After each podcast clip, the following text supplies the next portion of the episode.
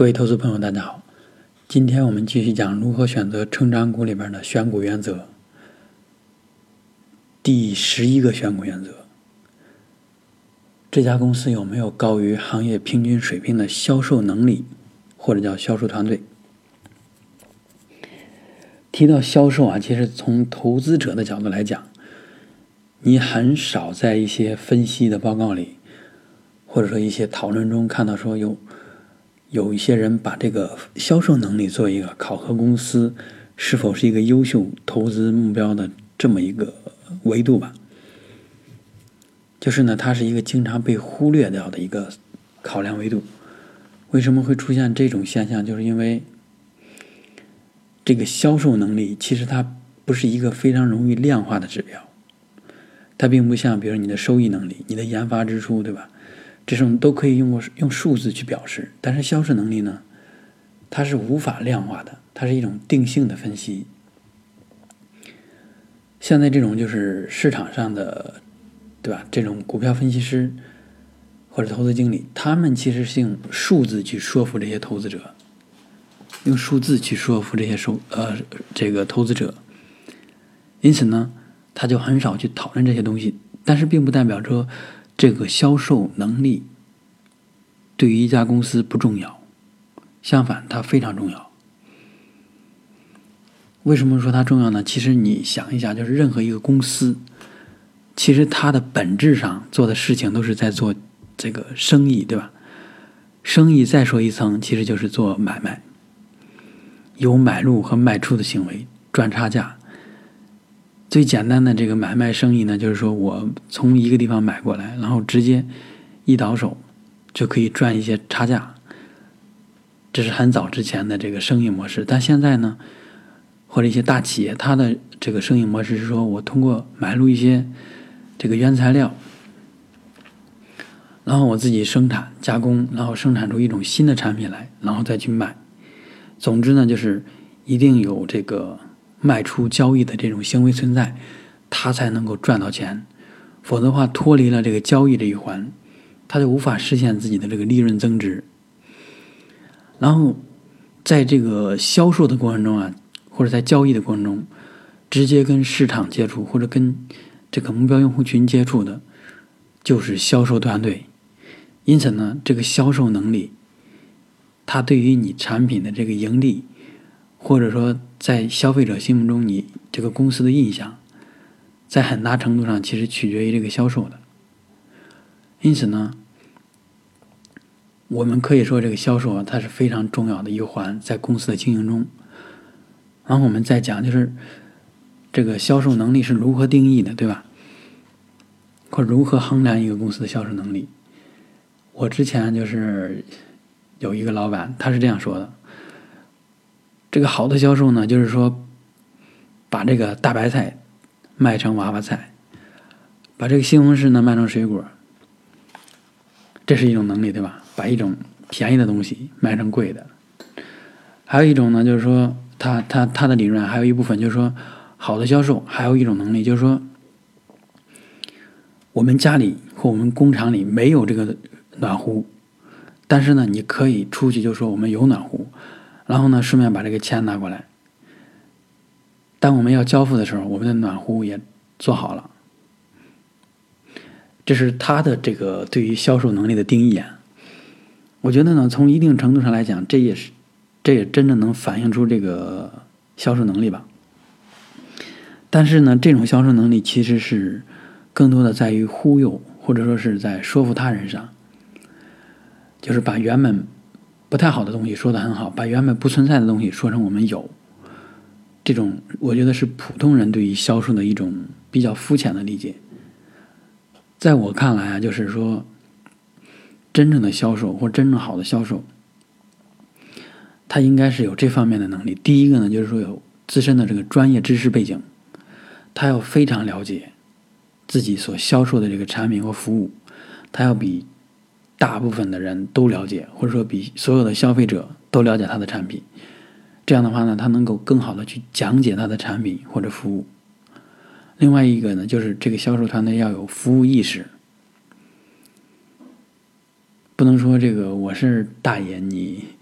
你是来给我送钱的，这种态度呢，肯定是有问题的。所以呢，在这个服务态度、服务质量上也是非常重要的一环。还有一个方面，也展现这个销售能力的，就是这个销售人员他对于市场信息、市场需求的一个敏感度。然后他要把这种信息呢反馈到他公司内部去。让公司的未来的产品或者服务去顺应这种消费的趋势，或者满足这种新的需求，改善自身产品上的不足。只有这三方面，我觉得加起来才能真正作为一个完呃优秀的销售团队。为什么这么说？尤其是第三点啊，就是前两点还好理解，就是要专业的这个知识水平。专业的技能，另外一方面就是要有一个专业的服务态度。第三点呢，就是说的是这个要把外部的信息整合到公司内部去，去优化它的产品和服务。然后我们基本上就这样说，就是公司里边它非常重要的有三个组成部分，一个是销售，一个是它的产品或者它的服务，另外一个呢就是它的研发团队。研发团队是造产品的这个团队，而产品呢是被造出来的这个东西，或者是一个虚拟的一种服务吧，或者实体的服务。这个服务它要触达用户，必须有销售这一环，所以呢，就是销销售这三个部分。如果用一种直观的这种图表展现的话，我觉得它应该是说，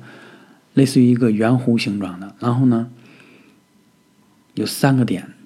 第一个点是从研发指到了产品，这个箭头啊，研发指到了产品，然后下一个呢是从产品指到了销售，还有一环就是从销售指到研发，这样的话它能够形成一个闭环，在这个闭环里呢，每一个环节上都能够向下一个环节去传递有有用的信息，只有这样呢，你才能够说我们的销售团队是一个优秀的销售团队。他不仅仅是说卖东西，他还知道说我应该卖什么样的东西会火，对吧？我应该卖什么样的东西会满足这个市场的需求，我们能够做得更好。所以这是一个对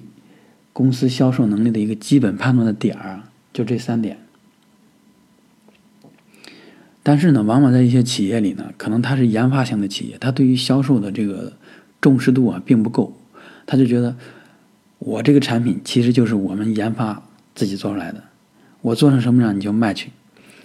对吧？就像前一种我说那种，我之前一个老板的观点就说，我造成什么样，即使造成大白菜，你要要给我卖出这个娃娃菜的价格来，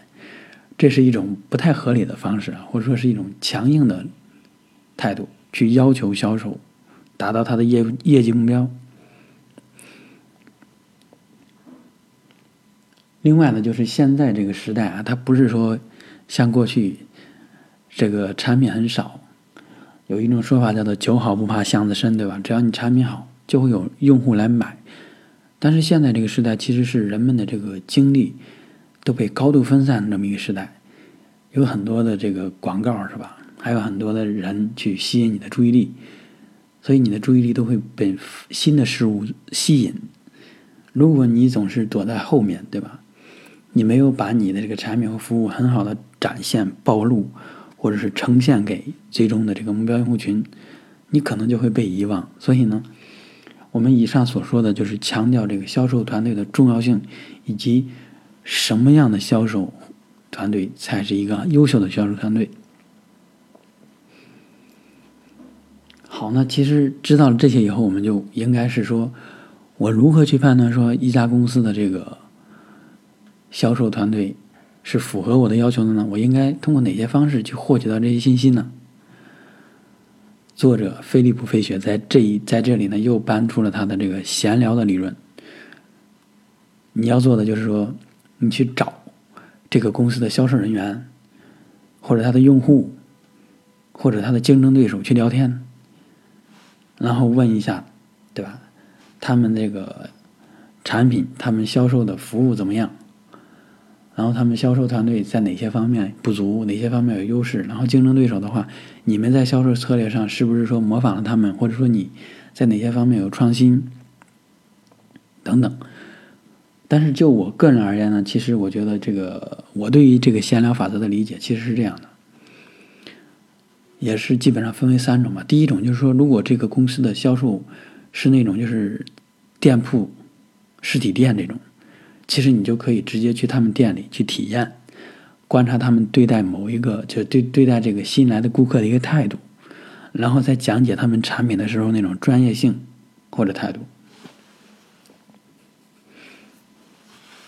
这是一个很直观的方式，你就可以体体验到，说啊这个公司到底怎么样，他们有没有重视这个销售团队的培训，对吧？有没有重视用户体验这些东西？还有一种呢，就是比如说是，你可以通过电话的方式去询问这个一些你感兴趣的产品或服务，然后在电话里呢去提问你的一些问题，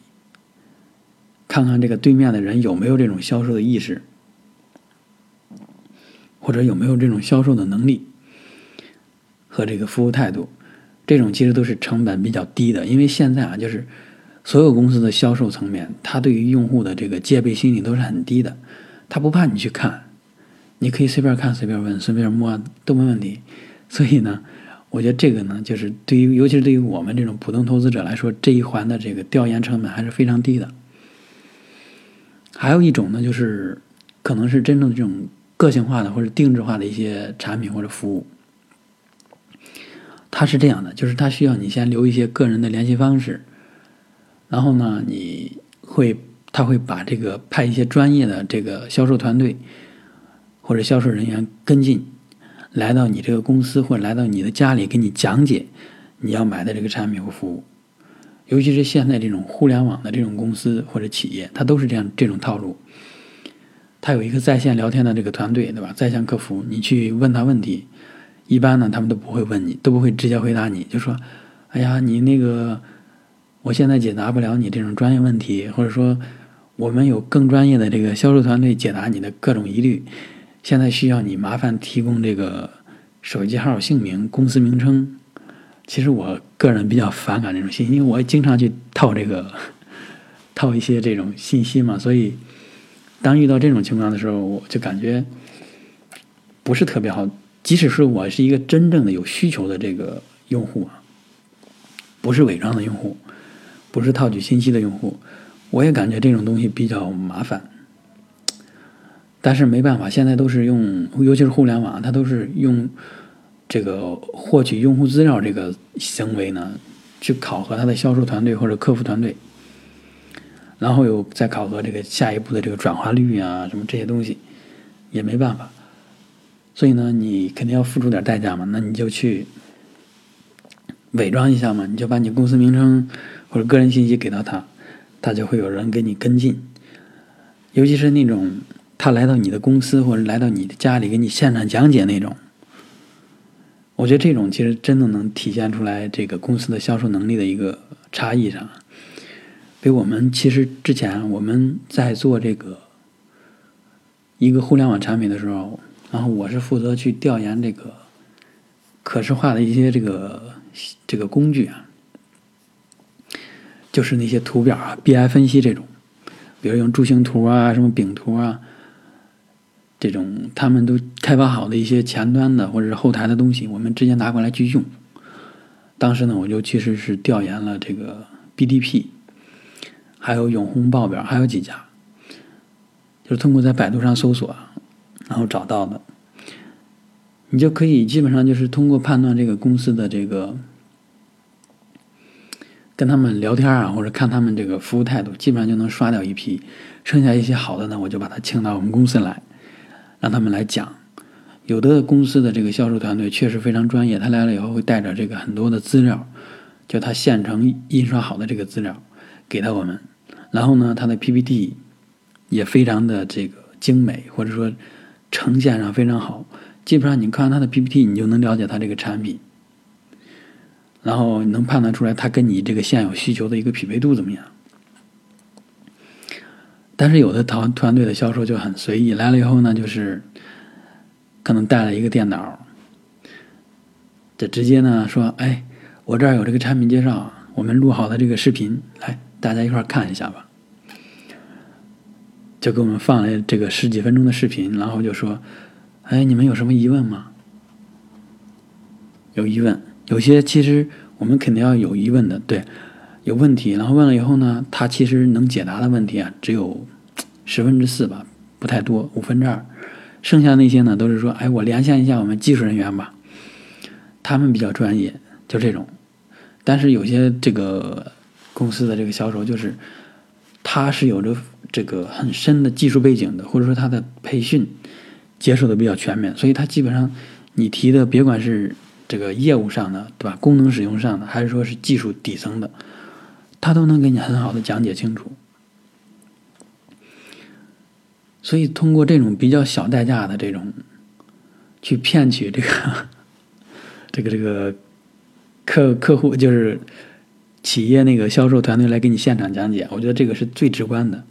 或者你去跟他们聊天，这个是非常直观的一种方式，就能感觉出来他们专业素质到底怎么样。嗯，我再说一下这个作者举的两个例子。作者举的两个例子其实都是围绕着这个对于销售人员的培训来讲的。他觉得就是如果一个销售团队要优秀，一定要经过培训。培训呢越专业越专业，这个越频繁，这样越好。他举的例子就是一个是这个。这个陶氏化学，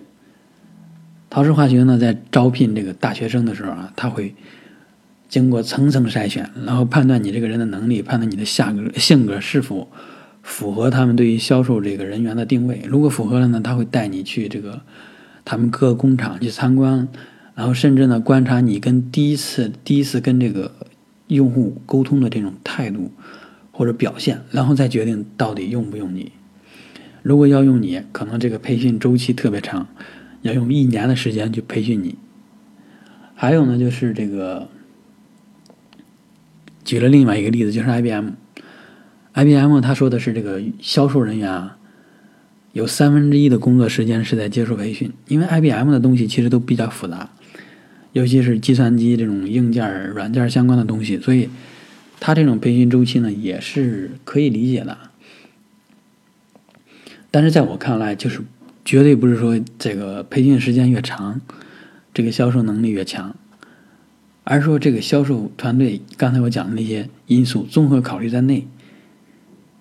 他才是真正一个销售优秀的销售团队。飞利浦飞雪讲的这个培训呢，其实他的目标只是说是提升这个销售人员的专业能力和这个专业态度，但实际上有一些更软的东西。对吧这种更无形的东西，才是真正体现这个公司销售能力的这么一一个方面。然后讲到这儿呢，其实我们今天的这个这个原则啊，已经讲完了，就是如何判断这个公司有没有高于行业水平的这个销售能力或者销售团队。按照我刚才讲的这个方式，我觉得基本上。可以去判断出个大概来。然后呢，我再讲一个另另外一个，就是今天看到一个新闻，这个新闻上说的是链家呢被起诉了，北京市海海淀某个法法院嘛接受了一个审判，就是说接受了一个这个这个诉讼，就是说一个买房的人把这个链家告了告到了法庭，为什么呢？就因为。链家这个中介服务不专业，导致自己造成了这个经济上的损失。那这事儿也跟我们今天讲的这个销售能力呢，也有一定的相关性，所以我讲一下。事情是这样的，就是一七年的这个三月左右吧，三四月份不是北京出了一个新的政策嘛，限购对吧？什么认房又认贷是吧？只要你有个贷款记录，你在北京买房，就是就是首就是二套啊，哪怕你这个贷款记录是在老家买的，这都是二套。所以你的这个首付款的比例是百分之六十七十，或者是更高，百分之六十吧。然后这个买家呢，他是在这个新政出来之前就已经确定好，跟那个卖家、卖方呢达成了协议，签订了合同，然后全权委托给链家去办理这个事儿。由于这个链家呢，他这个专业就是他这个这个办这个事儿的这个人，他专业这个知识不够，他不知道说这个好像是满五年。这个满五年是免税啊，就是，但是有些房子可能不满五年也会免税，所以他没有这个专业知识，他就等着，期望说是这个给这个人省点钱，可能是基于这个思路啊去等了，等了一段时间，正好赶上了新政，所以呢，这个新政的贷款的利率呢提升了，以前是百分之四点几，好像提升到了百分之五点几，所以这个人的贷款利率提升了。另外呢，就是在这个真正办的过程中呢，又出现了问题。第一个问题就是说，他推荐的这个银行啊，人家根本就不受理这种房屋类型的这个贷款。他买的是地下、半地下这种房屋，然后那个银行呢，正好不接受这种房屋的这个贷款申请，所以给他拒绝了，这又造成了这种时间的延迟。还有一个方面就是，这个新政呢，就是说，刚才说那个认房又认贷，所以呢，那个买家呢，他以为说我把老家那个房子卖了，在北京就算首付了，就算首套了，所以呢，他就回去把老家这个房子卖了，结果卖完以后回来一看，这个到真正去贷款的时候，发现还是算二套，为什么？因为他有贷款记录。所以呢，他就感觉这个链家的人员人员也太不专业了，对吧？你告诉我的说把老家房子卖了就能算首套，现在又不算。你让我去这个银行办，银行里边人家根本就不受理，你还造成了我这个网签的这个延迟。所以呢，就把这个事儿啊就告到了法院。我觉得这个东西呢，其实对于我们来讲，就是能从中看到一点，就是。链家对于他们这种销售人员的培训啊，其实是不太到位的，可也可能说是这个，由于是在新政刚刚推出，这个人呢不太了解。但是呢，我觉得作为这个链家这种中介，他的特长就是说，他要懂得这个政策，对吧？要懂各种相关的这种信息，他才能更好的去服务于客户。所以他的。这个公司管理上啊，我觉得应该是从时时刻刻去跟踪相关的这些政策法规，这样的话才能真正的说服务于你的客户。否则的话，你说你是让这个销售人员自己去百度上搜一下最新的政策，然后自己知道了，没有经过一些大规模的培训，对吧？专业的培训去专门讲解这些东西，那这就是这个公司销售培训上的。这个不足，才造成了这个人员他的能力欠缺，所以呢，才造成了客户的损失。我觉得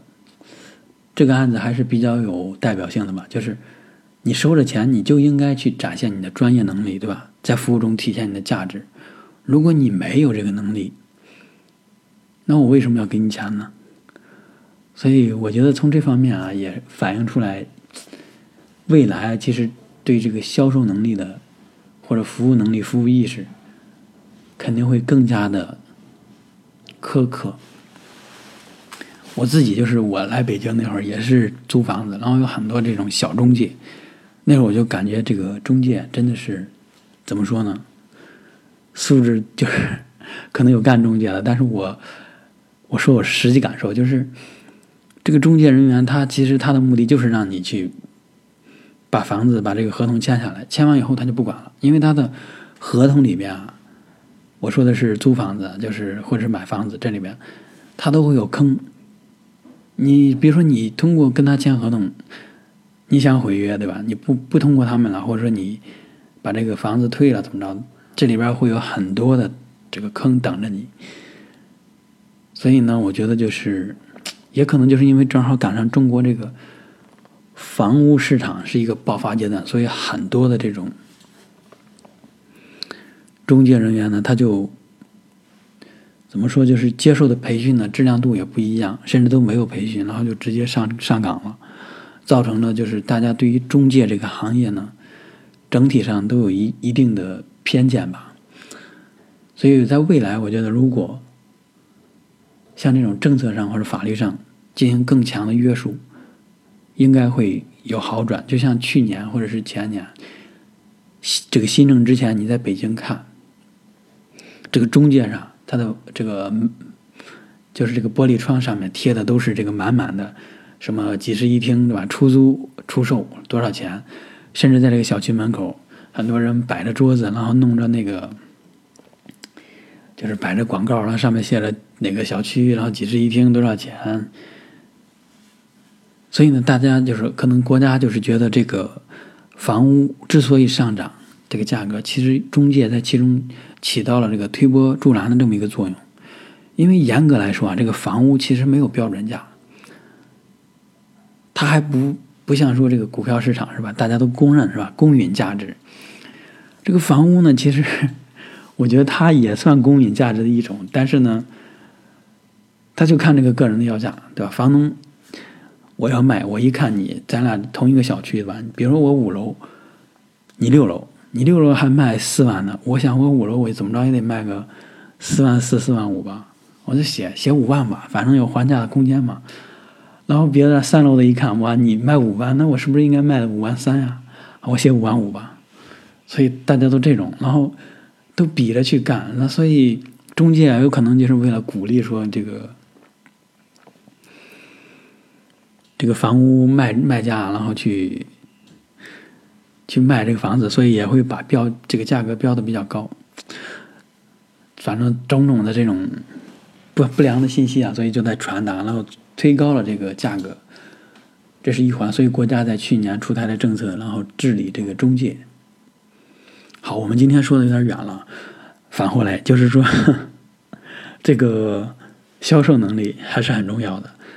然后呢，这个销售能力它体现就体现在了我说那三点上，一个是说专业的态度、专业的技能，还有一个就是销售要把这个市场的信息反馈到公司内部，形成它产品下一代迭代或者是未来产品服务改进的这个目标和方向。当然，那个销售能力还有很多方面啊。我这只是我自己，就是结合我以前的工作经验和这个生活经验啊总结出来的。大家可以如果有一些人有高见，可以大家去在下面分享一下、评论一下。好，今天就到这里，谢谢大家。